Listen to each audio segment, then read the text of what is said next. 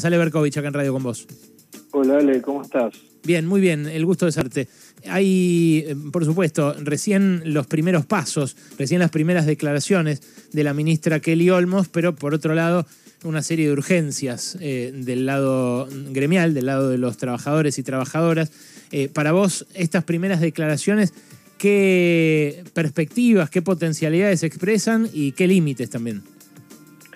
Sí, en realidad son desafortunadas las últimas declaraciones de, algunos integrantes de este gobierno, ¿no? Como fue lo de Massa eh, queriendo importar rueda para eh, gomas para debilitar el, el, planteo que hizo la, los compañeros del neumático. Entonces, eh, me parece que habría que primero analizar la situación que tienen los trabajadores hace mucho tiempo en donde le vienen poniendo el hombro permanentemente y no tienen eh, nada a favor, menos el salario, donde el 52% es pobre. Entonces, eh, pensar de que los trabajadores tienen que esperar a que baje la inflación, sin tener en cuenta de que el nivel salarial es muy bajo en el país, en donde la media está por debajo de la línea de la pobreza, eh, es no entender las necesidades que hoy tiene el movimiento obrero. Pero bueno, eh, en parte somos responsables también los dirigentes, ¿no? Que,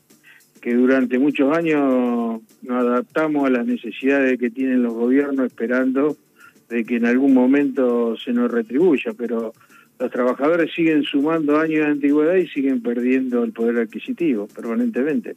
Concretamente sobre esto que dijo Kelly Olmos de que no se pueden recuperar los salarios si no se baja fuertemente la inflación. ¿Vos qué pensás?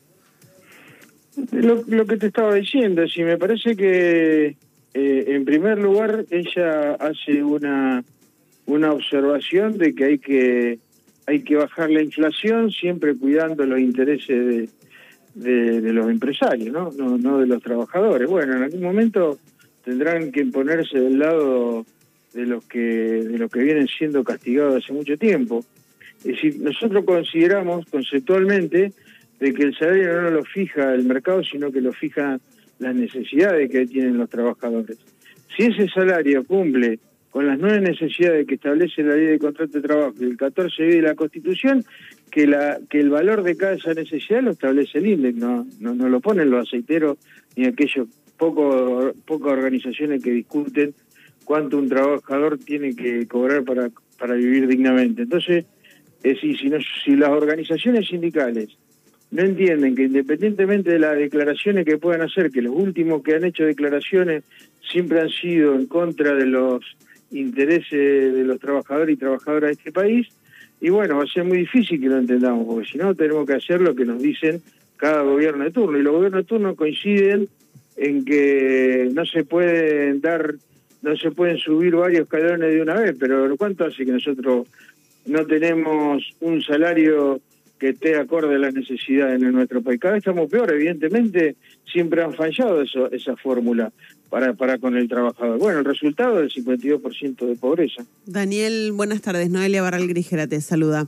Vos decís, eh, cada vez estamos peor, eh, los salarios siguen perdiendo frente a la inflación. Sin embargo, este no ha sido un gobierno que haya tenido que lidiar con una conflictividad laboral demasiado presente ni demasiado Em, potente. De hecho, el gran conflicto eh, último, que fue el conflicto del neumático, fue casi el, único eh, conflicto eh, entre trabajadores y, empresas que tuvo que, atravesar y gestionar el gobierno.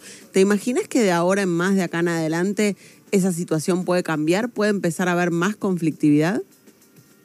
La, la conflictividad va a estar en función a, a la conciencia de clase que tengan los dirigentes sindicales. Si uno defiende a un trabajador que cobra 80 mil pesos, 70 mil pesos, que está por debajo de la línea de la pobreza y no le alcanza absolutamente para nada, o tiene que elegir entre pagar el alquiler o comprar eh, comprarle la comida para su familia o vestir a un, a un hijo y a su familia, qué sé yo, tiene que tiene que entrar a elegir entre tres o cuatro necesidades, porque tampoco estamos diciendo que tienen que elegir entre las nueve. Son tres o cuatro necesidades que puede cumplimentar con ese salario y seguramente el grado de conflictividad va a ser mayor, porque cada vez se incrementa más la pobreza y cada vez hay más desocupados, entonces, o trabajadores informales.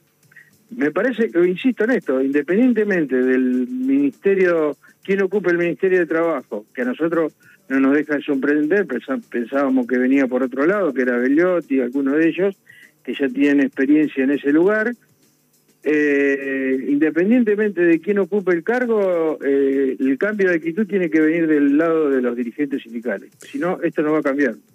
¿Y esta sorpresa que te provocó la designación de Kelly Olmos tiene que ver con que no hubo consultas de parte del Poder Ejecutivo con eh, los sindicatos?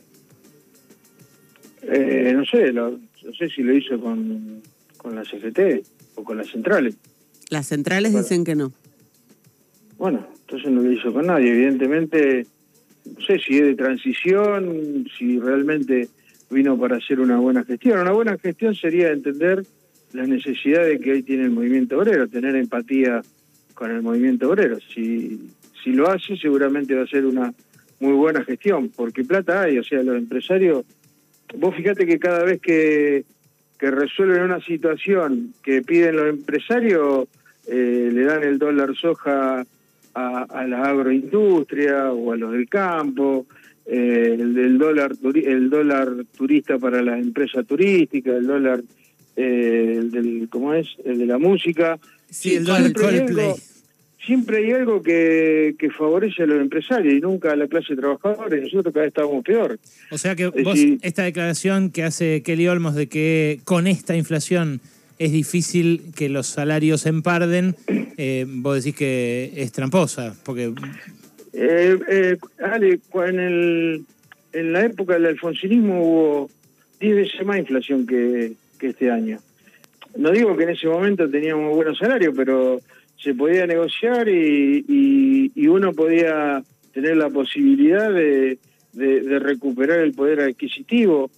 A ver, yo muchas veces lo, he declarado de que un trabajador cuando es pobre y vos, y vos lográs solamente la inflación sigue siendo pobre, porque de acá a un año el, el, tu valor de, la fuerza de trabajo se va desvalorizando. Entonces, a ver, yo no, no estoy inventando nada, esto es, una, es la realidad. Entonces, me parece que esperar a la inflación es como cuando asumió Macri y dijo que había que poner el hombro al país, y siempre hay alguien que dice, y los trabajadores le tienen que poner el hombro al país. Lo único que le hacen caso son los dirigentes sindicales, porque la, si fuese por la gente hoy estaría en la calle peleando, discutiendo sus derechos, haciendo huelga, como lo como lo que hicieron los compañeros del SUNDA, que mm. nosotros lo hicimos en el año 2020 con este gobierno, eh, que tuvimos 21 días de huelga. Entonces, me parece que ese es el camino para nosotros, ¿no? Es decir, porque consensuándolo, eh, no vamos, porque es una lucha de clase. Es decir, ¿qué implica que que los trabajadores ganen más y que los, empleadores ganen menos. Estamos hablando, estamos hablando con Daniel Jofra, que es el jefe de los aceiteros de la Federación, el secretario general de la Federación de Trabajadores Aceiteros. La última te la hace mi compañero Alejandro Wall, Dani. Daniel, ¿cómo estás? Bueno, vos planteabas recién el cambio de actitud de los dirigentes sindicales y mi compañera acá te preguntaba acerca de una posible conflictividad. no, no puede suceder que las bases se terminen imponiendo? Digo, porque hay una situación por abajo, este, bueno, muy complicada. Ojalá que eso ocurra. Ojalá que, que los trabajadores puedan. Lo lógico sería de que las centrales entiendan y que son el paraguas de la clase trabajadora, que entiendan de que tienen que salir a reclamar independientemente del gobierno que, que esté. Que hoy ni siquiera es una condición que sean peronistas los que están dentro del gobierno, porque con Macri tampoco hicieron absolutamente nada. Me refiero a las centrales, después hay gremios que sigue, que siguen peleando, ¿cierto? Los bancarios, los camioneros, eh, todos, hay, hay varios eh, sindicatos, varias organizaciones que salen a pelear, pero no creo que se dé una situación espontánea de los trabajadores sin tener conducción.